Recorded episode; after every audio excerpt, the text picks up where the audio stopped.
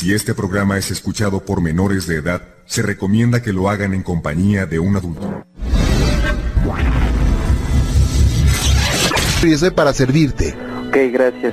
Mira, eh, le comentaba, comentaba que hace aproximadamente 10 años, eh, pues, yo tengo 34 años, más o menos contaba con 24. Ajá. En la casa, yo vivía en la casa de mis padres, estaba en construcción en la azotea un cuarto y allí había un lavadero en la azotea. Mis hermanos pequeños subieron a, a- todavía pequeños subieron a lavar, tenían una grabadora con un cassette y estaban este pues escuchando la música, la grabadora se les quedó en la noche, al otro día subieron y ellos quisieron volver a escuchar eh, la música, Ajá. pero eh, se reunieron todos que eran cuatro, eh, me- bueno no voy a decir los nombres, eran tres hermanas y un hermano, Sí. entonces este al poner la música salió una grabación, me dicen mis hermanos que como si hubiera sido grabada de de una película, de una voz así horrible de ultratumba, en la que nos mencionó a mis padres y a mis hermanos. Sí. Y esa, esa grabación decía que a todos nos iba a matar y nos insultaba mucho. Yo no la escuché nunca. Es una, bueno, no la escuchaste, pero debió haber sido una voz. eh, generalmente es así como cuando tratas de hablar bajo del agua. Digo, parece una locura lo que estás diciendo, pero así más o menos se asemeja. Esta, esta voz quedó grabada en dónde? Quedó grabada en un cassette. Mi hermana, mi hermana la mayor, en ese momento era profesaba el catolicismo. Ok. Eh, ella se cambió al, al cristianismo Ajá. y llevó esa grabación con el pastor. Jamás volvimos a saber de esa grabación. Pero a partir de ese momento, bueno, anteriormente ya había habían sucesos en la casa, pues un poco fuertes, pero a partir de ese momento siento que nos cambió la vida a toda la familia, a toda. ok. Eh, en la casa de mis papás hay algo muy fuerte. Este, eh, no sé, yo he acudido últimamente porque pues he tenido esa necesidad eh, con a la iglesia. Desgraciadamente el padre no ha tenido tiempo para, para recibirme. He ido a un convento de monjas que está aquí cerca. También de las tres citas que he hecho, ninguna me han recibido. Como que se te, te- te ponen trabas, ¿no? Pues un poco. Digo, no, no, no las personas a quien vas a ver, sino como que la circunstancia te pone trabas, ¿no? Exacto, entonces lo que hice fue subir unas preguntas a, a internet y personas que no conozco me han dicho que me acerque mucho a Dios. Este, he tratado, he tratado, ahorita yo hago mis meditaciones, este, rezo mucho cuando puedo, Ujú.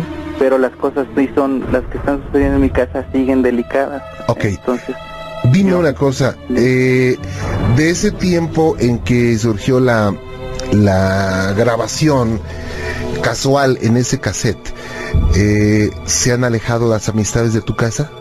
Eh, sí, sí, en mi casa son dos bandos. O sea, en mi casa la mitad de mis hermanos y mis papás están en guerra con la otra mitad. O sea, hay una desintegración familiar horrible. No, no, no, eso, eso propicia mucho para que esto se incremente, ¿eh? Entonces, este, hoy hay otra cosa que me sucedió también a mí muy fuerte. No sé si tenga tiempo de No, adelante, adelante, por favor. Mira, yo cuando estudiaba fui a la, a la Biblioteca México, me quedé de ver con una persona. Eh, como yo llegué media hora temprano, me metí a la hemeroteca. No voy a decir las fechas bien, lo, lo puedo decir en privado, pero ahorita no porque se Claro. puede crear mucha especulación. Claro. Este, me metí a la hemeroteca, entonces yo pedí eh, el periódico, digo, ¿qué hago? ¿Qué hago? Acaba de pasar septiembre, era septiembre. Ujú. Yo voy a pedir el periódico del septiembre del, del 85 para ver hace años cómo estaba la ciudad. Ujú. Entonces, leyendo un artículo, ya habían pasado casi, a ver, más de 15 años del terremoto del 85. Sí. Este, yo leyendo un artículo que se escribió en septiembre del 85 decía, eh, era a futura, un, un artículo futurista criticando al gobierno. Decía, Sí. el día de hoy, tal día, este, tal, es- tal fecha, la fecha en que yo estaba, que Ujú. estaba 15, 16 años después, Va a ocurrir un, te- un, un- un temblor y va a volver a haber caos. Entonces yo me quedé sorprendido viendo el, el, el, el, el artículo y lo seguí leyendo. Casualmente, cuando veo la fecha, era la fecha en la que yo estaba. Ah, caray. Era la fecha en la que yo estaba y me sorprendí, pero eso no fue lo peor. Lo peor fue que comenzó a temblar. O sea, eh, fue la primera vez en mi vida que a mí se me bajó la presión. A mí tuvieron que ir por, tuvieron que ir por mí las personas de la biblioteca a pegarme y me dijeron, ponte aquí abajo de las columnas. Yo estaba choqueado. Terminó de temblar, entrego el periódico, bueno, era una carpeta grande de periódicos, y le digo a la persona que está en la recepción, lea este artículo. Me recogí mi credencial de la escuela y me olvidé de mi amiga, de todo. Llegué a la casa con la presión baja y jamás nadie me lo creyó. Yo sé que existió. Ah, tengo una psicóloga que es mi amiga y me dijo, pues es que hiciste un salto cuántico, algo así. Pero yo todavía no comprendo por qué me pasó eso a mí. No lo comprendo, o sea, no lo comprendo. He ido a provincia, me he encontrado a mi doctor en Acapulco, me encuentro a mi vecina en, en León, o sea, es sorprendente.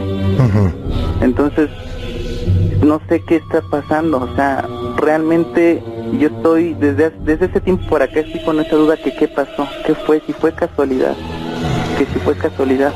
No, yo creo que no hay casualidades, hay causalidades. ¿Tú has leído a Carl Jung? Nunca. Léelo te va a servir mucho. Carl Jung fue un alumno de Sigmund Freud, el maestro Freud, y bueno, eh, fueron colegas y fueron y fue alumno, ¿no? Él se dedicó a la principalmente a la explotación del espacio interno, él le llamaba el espacio, interno a, través de, de, toda su carrera. Él lanzó se lanzó la tarea equipado con antecedentes de la teoría teoría de Freud y por supuesto eh, con un conocimiento aparentemente inagotable sobre la mitología, la religión, la filosofía y él hablaba de la la repetición de circunstancias. Esto yo creo que puede, puede encajar bastante con lo que a ti te ocurrió. Aquí hay dos hechos. Uno, ese hecho tan trascendente que te, que te pasó cuando estabas leyendo la nota de una situación eh, aparentemente futurista que decía eh, va a haber un terremoto y va a haber caos, en fin, y que empieza a haber ese terremoto y ese caos. Así es. Ok, y otra cosa, eh, es lo que ocurrió o lo que ocurre en tu casa. Bueno. Así es. Te voy a decir acerca de lo que eh, ocurre en tu casa. Eh, se piensa que los eh, seres de oscuridad vibran muy bajo, tienen una frecuencia muy baja. Los seres de luz tienen una frecuencia muy alta. Es por eso que en los rituales de, por ejemplo, las misas, se toca una campanita a la hora de la homilía. ¿Para qué? Para que esa, esa mm, frecuencia alta aleje a algunos seres que pudieran estar por ahí eh, entrometidos, ¿no? Así es. Eh, los tibetanos también lo hacen, en fin. Entonces, los seres de oscuridad, como energías que son, se piensa que podrían entrar en alguna situación, en algún mecanismo eléctrico eh, o magnetofónico en este caso, pues un cassette, en, puede ser en una videograbadora, en una videocámara, en fin, y podrían dar mensajes. Mucho he escuchado esto a través de las contestadoras de teléfono, que hay, había hay mensajes de este tipo. Ellos, pues, su principal em, función es crear ese caos y ese desorden. Entonces, creo que le funcionó. Hay caos y desorden en tu casa. Sí. Y eso lo han eh, magnificado ustedes porque eh, se lo creyeron, vamos a decirlo así, porque lo tienen muy presente, digo, y no los culpo, debe ser muy impresionante esto. ¿Sabes qué voy a hacer? En este momento te voy a comunicar con uno, de nuestros em, colaboradores. Perfecto. Y vamos a, si tú nos permites y tu familia también, hacemos una investigación en tu casa, no te cuesta un peso, ¿ok? Eh, sí, Sí, y sí, lo que yo necesito es ayuda porque... Claro. Está fuerte. Claro, Ángel, permíteme un segundito, no te me vayas, ¿eh? Muchas gracias. Gracias, Ángel, que Dios te bendiga, hasta luego. Gracias. Gracias. Sus órdenes, Vero, muchas gracias. Bueno, pues mire, yo le quería comentar este relato. Ya me sucedió aproximadamente hace cuatro años. Este, yo iba de viaje este, a un pueblo que se llama San Martín de Bolaños, Jalisco. Se encuentra en medio de la sierra, lo que es la madre occidental y la oriental, hace cuna. Y este, invité a una prima, le dije, ¿qué onda? Vamos, ¿no? Me dice, no, sí, está bien, vamos. Y ya estuvimos allá y es un pueblo. Usted sabe que en un pueblo pues la gente se duerme muy temprano. Sí, cómo no. Y ya estábamos acostadas. Este, cuando mi prima me dice, oye, pero vamos a la azotea, vamos a platicar, porque pues está, ya están todos dormidos. Eran como las mm, pasaditas de las 12. Lo, mm, lo que puede, este, en la casa donde yo estaba, déjele comento más o menos cómo está. Ajá. La casa está cerca de un río, está es muy grande ese río. Y si nosotros vemos el pueblo de frente, están las montañas, está la iglesia. Y este, pues ya nos subimos a la azotea. Y ya Ajá. estando en la azotea, este nos acostamos en lo que es el techo, ¿verdad? Sí. Y cuando de repente mi prima me agarra el, bra- el brazo y bien asustada me dice, ¿sabes qué, Verónica? Me acaban de agarrar. Y yo le dije, ay, ¿cómo que te acaban de agarrar? La sí, de verdad me agarraron el pie. Le dije, no te creo, no seas mentirosa, tú me quieres asustar. Me dijo, no, pero por favor, ya se puso en una situación ella como muy nerviosa y me dice, vamos a bajarnos, por favor. Y le dije, sí, está bien. Yo muy tranquila, pero que mi prima pega carrera. Y pues ahí voy yo corriendo. Ya nos bajamos y nos regresamos al cuarto. Y ya en el cuarto me dice, pero de verdad sí me agarraron. Le digo, no te creas, no seas mentirosa. Me dice, de verdad, y me dice, vamos. Le dije, ay, cuando ella me dijo vamos, yo dije, está jugando. Le dije, ok, vamos otra vez. Y ya nos subimos, pero ya no nos acostamos, ya nada más nos sentamos en la barda. Cuando de repente se escuchó un chiflido atrás de mí, pero un chiflido muy recio y muy finito, pero así un chiflidote. Y ella voltea y me hace voltear a mí. Yo le digo, Leti, ¿por qué hiciste eso? Me hiciste voltear. Hace, ay, pero es que no sé. Pues ahí nos quedamos y que le digo, ¿sabes qué? Vamos a cantar este canciones de Dios o de la iglesia. Y empezamos, me acuerdo muy bien que empezamos a cantar lo, la Virgen de la Guadalpana. Ok. Y empezamos así. Cuando de repente nada más oí que se ríen. Se rieron así como una carcajada. Y ya así pues estábamos más asustadas. Y ya seguimos cantando, rezamos el Padre Nuestro y todo. Yo ahora cuento mi historia, les cuento a mis papás, le digo, es que estuvo así y así. Le digo, pero hay algo que, hay algo que pasó, que yo en el momento no, no le tomé mucha importancia. En el momento que estábamos este, ahí, que chiflaron y que, que se cacajearon, en el, en el aire, al lado de mí, estaba una burbuja, como de esas que se hacen con el jabón. No estaba ni pequeña ni grande, estaba medianita. Y este, ya, ¿verdad? Este, al día siguiente ya nos bajamos y todo, ya no pasó nada. Al día siguiente, pues nos vamos a acostar y todo. Cuando yo amanezco, eh, todo mi cuerpo lo tenía lleno de ronchas. Y ya, pues, este, mi tía... ¿De roncha? De ronchas, así como de piquete de zancudo, Ajá. pero lo tenía desde la cara hasta la planta de los pies. María. Ya, este, así, pues mi tía le hace, a lo mejor te hizo daño el agua, o tomaste algo, te picó algo. Y yo, pues no, o sea, siempre había ido cada año y nunca me había pasado nada, nada de eso. Sí. Y ya al siguiente día, ¿qué cree que me pasó? ¿Qué Se me pasó? inflamó mi labio, el de abajo, el, super- el inferior. Ajá. Se me inflamó, pero hasta llegarme a la barbilla. Y ya también mi tía, "Ay, hija, es que ¿qué tienes? Y yo no, pues nada, no me sentía mal ni nada. Me dieron medicamento. Yo todavía no decidí ir al doctor. Dije, no, o sea, a lo mejor me picó algo. Ajá. Pero no, ya se me quitó. Lo que sí me impresionó, que al tercer día, de las rodillas para abajo, por dentro, en las venas, Ajá. me veía... ¿me, ¿me dejas hacer una pausita? Ah, claro que sí. Permíteme un segundito, no te vaya, regreso. Continuamos, gracias por estar con nosotros y bueno, pues regresamos a San Luis Potosí, no al barrio de San Miguelito precisamente, pero a San Luis Potosí, no al barrio de San Miguelito, ¿no? ¿Verdad, Vero? No, pero a la colonia Prado Segunda de San Vicente. A la Prado Segunda, eh, le vamos a hacer un corrido también, Vero, ¿eh? Eh, muchas gracias por seguir con nosotros y por esperarme. No, gracias. Hasta órdenes. Mm, bueno, continuaba que en el tercer día me pasó algo. Ajá. Pero usted, usted tiene que saber, todos los radioescuchas, de que mi prima es enfermera. Ok. Bueno, en el tercer día, a mí me pasó que de la rodilla para abajo, por dentro de la piel, se me veía como derramada la sangre por las venas. Como, como se ven las varices, ¿no? Mm, ¿Sabe cómo se veía? Ajá. Ya ve cuando está como Jesucristo crucificado y que se le ven las rodillas con sangre. Ok. Así se me veía. Ay, ¿y no te dolía? No, no me dolía para nada. Ok. Y ya, este, pues, le- pues ya mi tía me vio y todo, mi tía, dije, es que, ¿qué te pasa? Y le dije, nada, tía, es que yo me siento muy bien.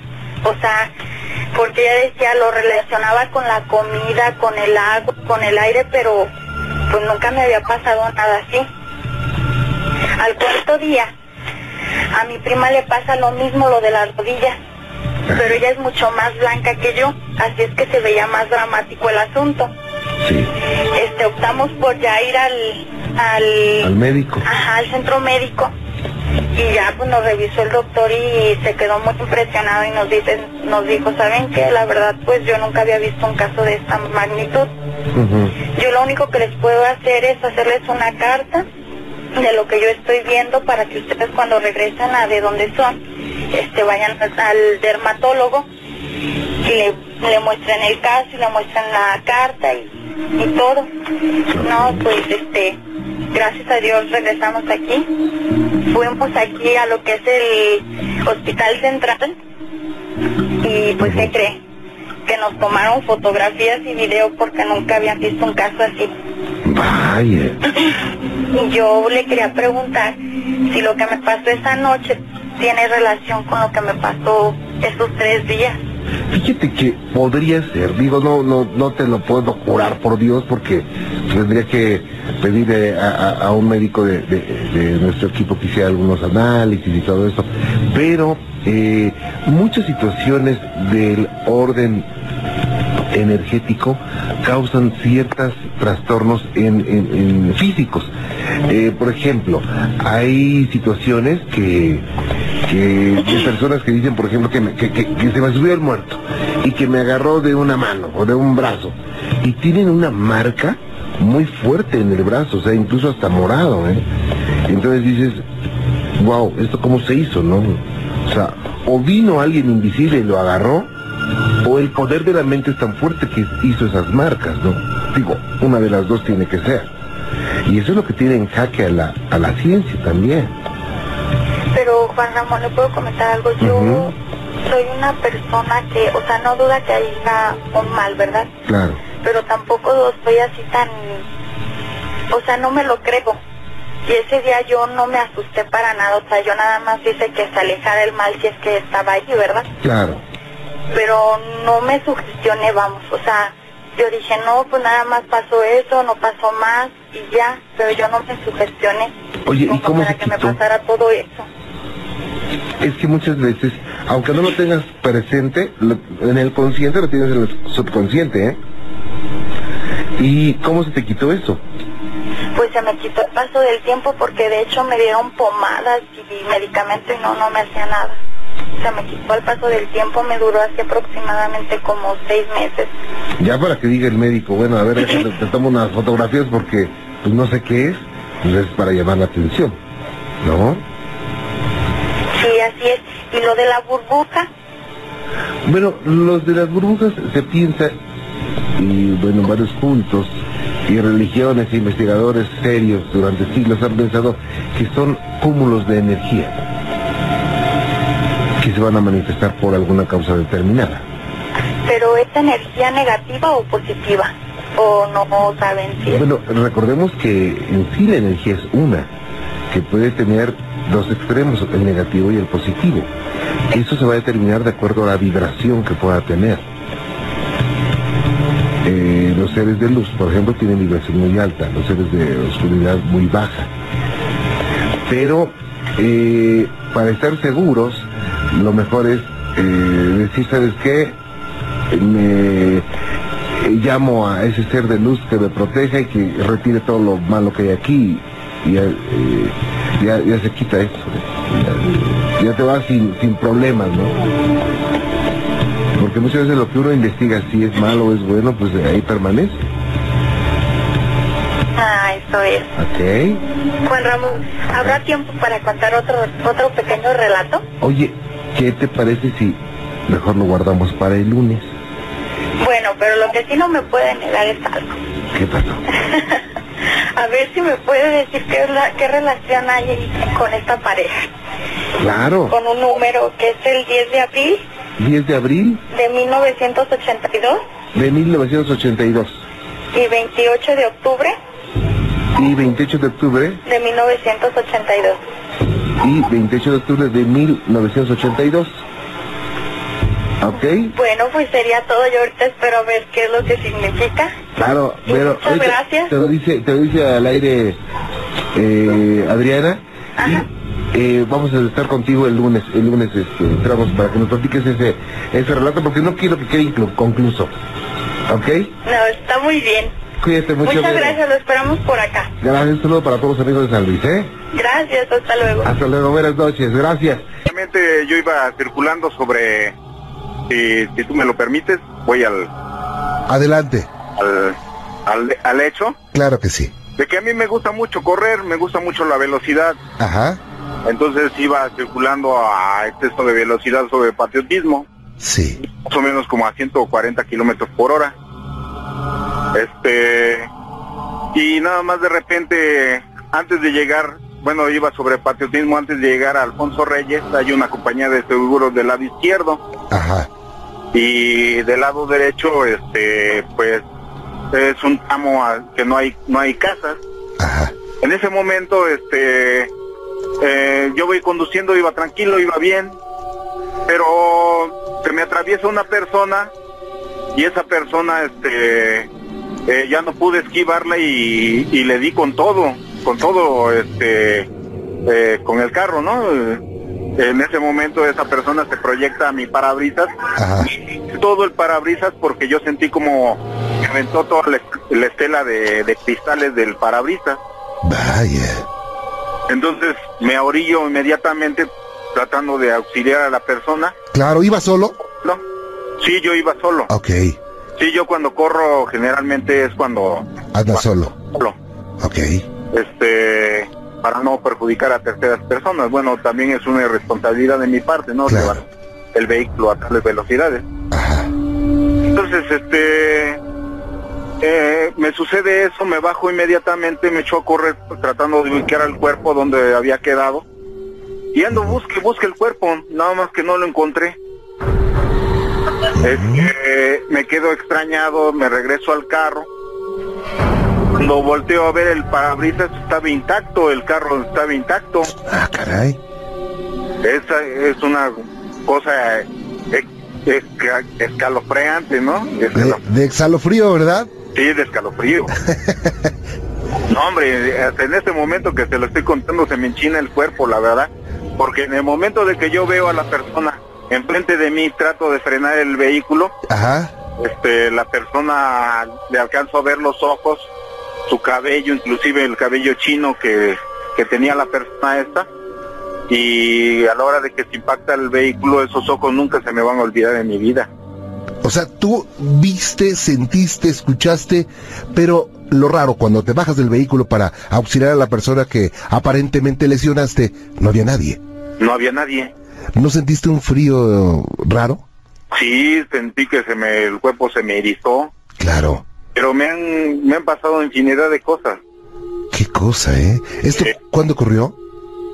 Eh, eso ocurrió más o menos como por el 97, cuando yo perdí a mi primer hijo. Y después de, de este hecho, te subiste a tu coche y te fuiste todo, pues todo sacado de onda, ¿no? Pues sí, hasta me temblaban los, los pies, te digo, porque pues, de haber atropellado a una persona, imagínate cómo uno se siente. Uno ve que no, no hay nadie, obviamente se siente peor todavía. Claro. Ajá. Qué cosa, ¿eh? Pues no lo vas a olvidar jamás. Y me platicas que has tenido otras experiencias. Otras experiencias y si usted, bueno, si gusta, este Juan Ramón, podría dar los teléfonos de las otras personas para que en el momento, o sea, no le vamos a decir que estamos eh, en, en el aire. Claro. No, ¿sabes qué? De una vez, de una vez, si tienes otra experiencia, de una vez, para que no nos dejes picados. Ah, muy bien. Árale. Creo, creo que ya le, le di los teléfonos a, a esta, ¿A Lili? a Lili. Ajá.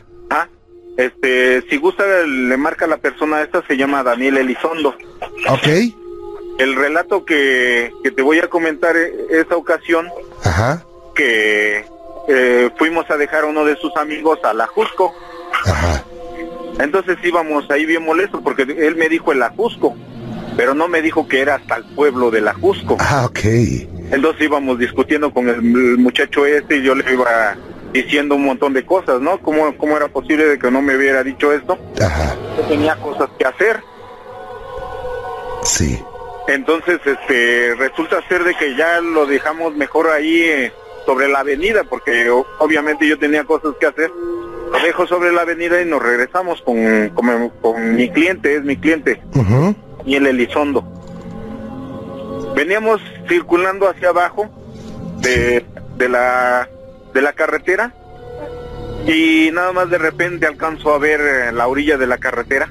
Vuelvo así como dice la canción, a la orilla de la carretera una persona, Ajá. a mujer vestida de blanco. Pero yo no se lo quise era sensible a él para no espantarlo. Entonces sí, yo la vi, pero traté de desviar la vista, pero a, a mitad de la carretera o sea, no volteando a la... En ese momento, él me dice, ¿ya viste? Y yo dije, no, ya la vio. Ya la vio. Ah. Entonces en ese momento me dice, mírala, mírala, mírala, mírala. Y yo traté de no verla para no perder el equilibrio del carro. Sí. Porque yo digo, no, pues, si la veo me voy a entrar en pánico, me voy a ir sobre los árboles. Claro.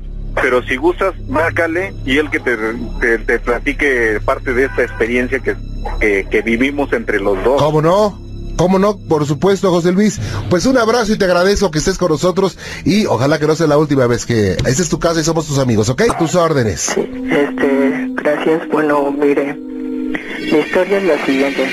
Yo hace un par de años empecé a meterme en la onda de lo oscuro, Ok. lo banqueto, lo gótico, en fin, todo eso.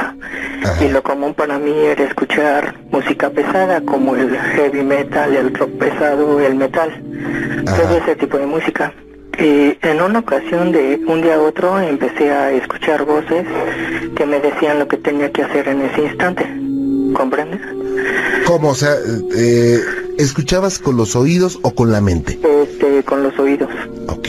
Al principio sí pensé que era con la mente, todo eso. Pensé que eran mis pensamientos, pero captando, este, me di cuenta que no. Me di cuenta que era poco común todo lo que hacía. Este, entonces no me dio miedo, pero me alteré cuando estas voces me dijeron que matara a mi hermano a golpes. E incluso se vieron las imágenes de cómo hacerlo en mi mente. Ajá. Eso sucedió en una oc- ocasión. En otra estaba descansando, oyendo la música, cuando estas voces me presentaron unas imágenes o pensamientos de levantarme, ir a la cocina y tomar un cuchillo y clavármelo en la yugular Ujú. o todo el cuello.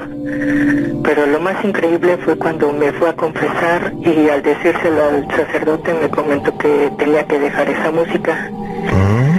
Ya pasó todo, hice mi penitencia. ¿Tu familia qué decía de esto? Este, me decía que estaba loco. No te hacía mucho caso. Este, O no te creía mucho. Exacto, no me creían. Ok. Que como somos muy religiosos, Ajá. no me empezaron a creer. Ajá. Entonces ya hice mi penitencia y todo lo normal. Entonces, al encomendarme a Jesucristo, Sí. Al ver este un crucifijo grande que estaba ahí, vi a un demonio en lugar de Jesús. Este demonio era un tono grisáceo, peludo, con cuernos torcidos, ¿sí me explico? ¿No sabes si era, eh, eh, era un ser que babeaba mucho? Este sí, incluso sí. Ok. Ah, tenía abierto el hocico o la boca Ajá. y que tenía un lago inmenso de baba, Sí, de sí. Y olía horrible. Ol- el olor no, no, No lo percibí. captaste. No. Ok. Los ojos eran negros, Ajá. este, era fuerte, estaba completamente desnudo, desnudo, desnudo y se veía lo fuerte que estaba con las alas abiertas y ese demonio, este, me estaba mirando. Yo obviamente seguí rezando, pidiéndole a Dios, pero esta vez ya con los ojos cerrados porque me dio miedo. En eso escuché las voces que escuchaba que me dijo no podrás, pero largo, o sea, no podrás. Horrible y unas carcajadas. En eso abro mis ojos y ya no vi nada, nada, nada, nada, más que la iglesia, se podría decir que las bancas, las imágenes, todo, ya fue normal. Entonces a partir de ese momento dejé de tener todo lo que tenía, los discos, los pósters, este, todo, todo, todo lo tiré. Volví a la normalidad, salvo una ocasión que iba a jugar y me estaba vistiendo. En eso subo mi pie a un sillón para abrocharme el tenis Sí. cuando en la esquina de la ventana de mi habitación veo un rostro, pero esta vez no lo observé muy bien cómo era, solamente de, se podría decir que de reojo, puesto que no me lo esperaba ni nada, todo pasó en un segundo. Y sí me espanté y me salí de mi recámara. Eso fue todo lo que he vivido en torno a este tipo de música. Ahora ya, ya me calmé, ya estoy más tranquilo, ya, ya pasó. Entonces para ti la música influyó para cambiar y para que se acercaran cosas oscuras a tu vida. Sí, Qué cosa, sí, ¿eh? pues sí. Y la pesadilla hoy en día terminó. Pues sí, hasta ahora, ahora sí, todavía escucho algunos ruidos, pero pues ya no, ya no le tengo miedo como antes. Ya no le tienes miedo como antes. No, ya lo tomo muy normal. Vaya, pues, qué bueno que esta eh, pesadilla se fue, ¿no? Pues sí, sí, gracias a Dios. Pues cuídate mucho Este, muchas gracias. y que estés muy bien, ¿eh? Sí, mira, mi relato es sobre brujería. Ok. Desde una tía. Ajá. Ves que se acostumbra que, que en las colonias, como se conocen las amigas así, de repente es en un guisado o así y se invitan a un taco, ¿no? Ajá. Entonces a mi tía le invitaron un taco. Ajá. Y todo normal, ¿no? Hasta que dentro de unos días empezó a sentirse muy mal, iba con doctores y no sabía qué tenían. Ajá. Y pues adelgazó mucho, llegó a pesar 45 kilos. Ah, caray. Sí, estaba muy flaquita. Ajá. Entonces, estuvimos viendo doctores y nadie sabía qué tenía. Hasta una vez que fuimos a un, a un como tipo chamán o algo así que nos recomendaron por Veracruz. Ajá.